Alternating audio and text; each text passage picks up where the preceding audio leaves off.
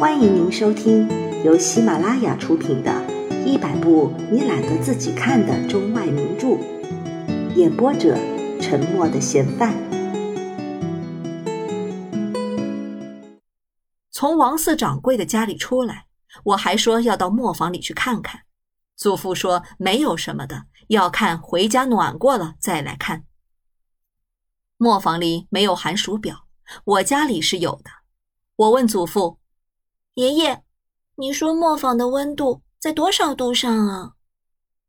祖父说在零度以下。我问，在零度以下多少？祖父说，没有寒暑表，哪知道啊？我说，那到底在零度以下多少啊？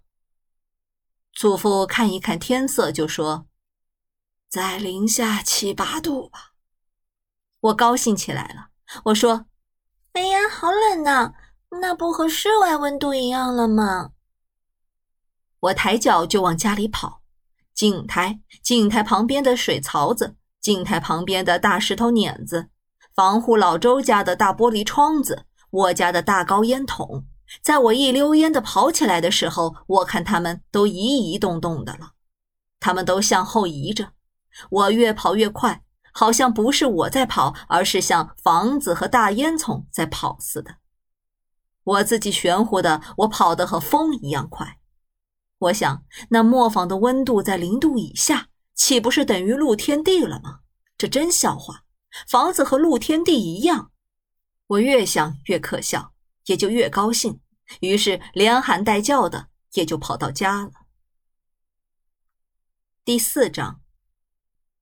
下半天，冯歪嘴子就把小孩搬到磨坊南头那草棚子里去了。那小孩哭的声音很大，好像他并不是刚刚出生，好像他已经长大了的样子。那草房里吵得不得了，我又想去看看。这回那女人坐起来了，身上披着被子，很长的大辫子垂在背后，面朝里，坐在一堆草上，不知在干什么。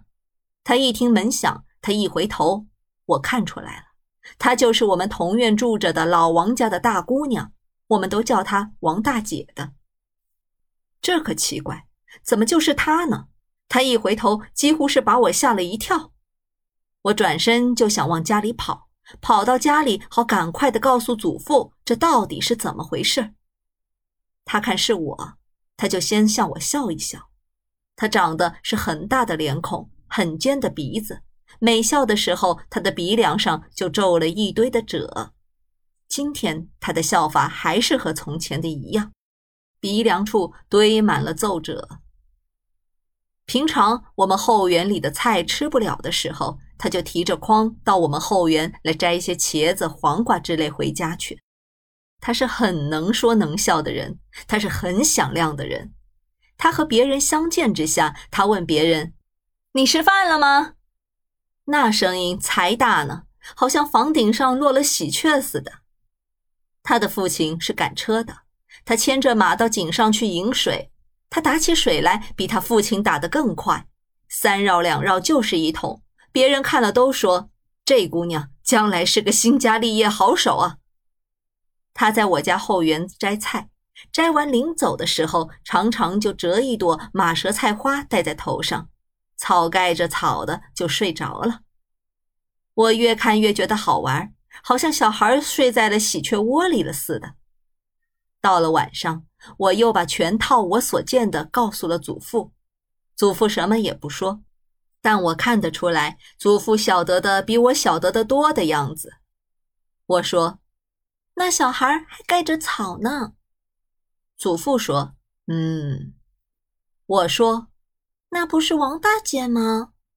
祖父说：“嗯。”祖父是什么也不问，什么也不听的样子。等到了晚上，在煤油灯的下边，我家全体的人都聚集了的时候，那才热闹呢。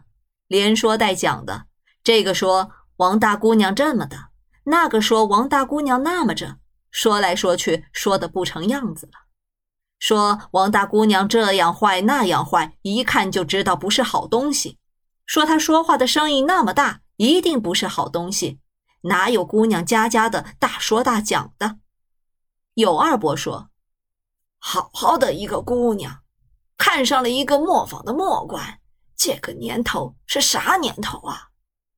老厨子说：“男子要长个粗壮，女子要长个秀气，没见过一个姑娘长得和一个扛大个儿的似的。”有二伯也就接着说：“对呀。”这老爷像老爷，娘娘像娘娘。你没四月十八去逛过庙吧？那老爷庙上的老爷那威风八面，娘娘庙上的娘娘温柔典雅。老厨子又说：“哪有的勾当？姑娘家家的打起水来，比个男子大丈夫还有力气。没见过姑娘家家的那么大的力气。”有二伯说：“那算完。”长的是一身穷骨头、穷肉，那穿绸穿缎的他不去看，他看上了个灰秃秃的磨官，真是武大郎玩鸭子，杀人玩傻鸟。第二天，左邻右舍的都晓得王大姑娘生了小孩了。周三奶奶跑到我家来探听了一番，母亲说就在那草棚子里，让她去看。她说：“哎呦。”我可没那么大的功夫去看哎，有什么好勾的？西院的杨老太太听了风也来了，穿了一身浆得闪光发亮的蓝大布衫，头上扣着银扁方，手上戴着白铜的戒指。一进屋，母亲就告诉她冯歪嘴子得了儿子了。杨老太太连忙就说：“哎呀，我可不是来探听他们那些猫三狗四的。”呃，我是来问问啊，那广和银号的利息到底是大加一呢，还是还是八成呢？啊，因为昨天西皇上的小儿子打信来说，他老丈人要给一个亲戚十几万吊钱。说完了，他庄庄严严地坐在那里。我家的屋子太热，杨老太太一进屋来就把脸热得通红。母亲连忙打开了北边的那通气窗，通气窗一开，那草棚子里的小孩的哭声就听见了。那哭声特别吵闹。听听啊，母亲说：“这就是冯歪嘴子的儿子。”怎么的？那王大姑娘，我看就不是个好东西。我就说，那姑娘将来好不了。杨老太太说。前些日子啊，那姑娘忽然不见了，我就问他妈，我说：“哎，你那大姑娘哪儿去了？”他妈说：“上她姥姥家去了。”一去去了这么久没回来，我就觉得有点紧。母亲说：“王大姑娘夏天的时候常常哭，把眼圈都哭红了。他妈说她脾气大，跟他妈吵架气的。”杨老太太把肩膀一抱，说：“气的好大的气性啊！啊，到今天都丢了人了，怎么没气死呢？那姑娘不是好东西，你看她那眼睛多么大！我早就说过，这姑娘好不了。”而后在母亲的耳朵上叽叽喳喳了一阵，又说又笑的走了。把他那原来到我家里的原意大概也忘了，他来是为了广和银号利息的问题，可是，一直到走也没有再提起那广和银号来。本集播放完毕，感谢您的收听。